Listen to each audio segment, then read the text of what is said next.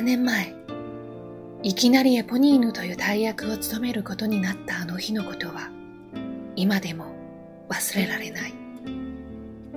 どこかの駅のホームで電車を待っていた時、事務所からの電話でオーディションに合格したよって知らせを聞いたんだ。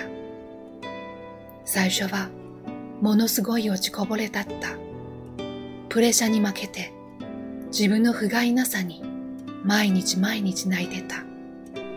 夢が叶えた幸運さえも身の丈に合わない大きすぎるプレゼントをもらってしまったと恨めしく思ったりした。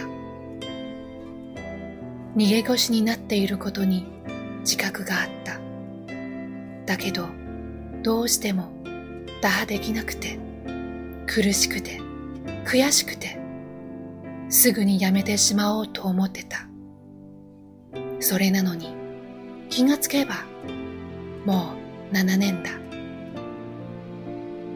あれからゆっくりとだけど、一歩一歩、自分なりに努力して成長してきたつもりだけど、まだまだ思い描く理想のエポニーヌの姿には遠くて、正直、もうやめたいなと思うことは数えきれないくらいあった。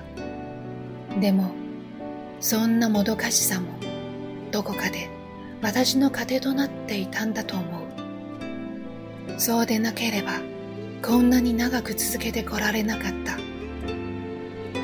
この200回余りのステージの中で、たった一度だけ目指していたものにやっと触れることができたと感じられた日があった。つい先月の出来事だ。私の体と意識のすべてにおいて、どこか一箇所が響くと、他のあらゆる部分がこうして素直に動いた。脳も心も喉も目も背中も足も指先も何もかもが連動している感覚。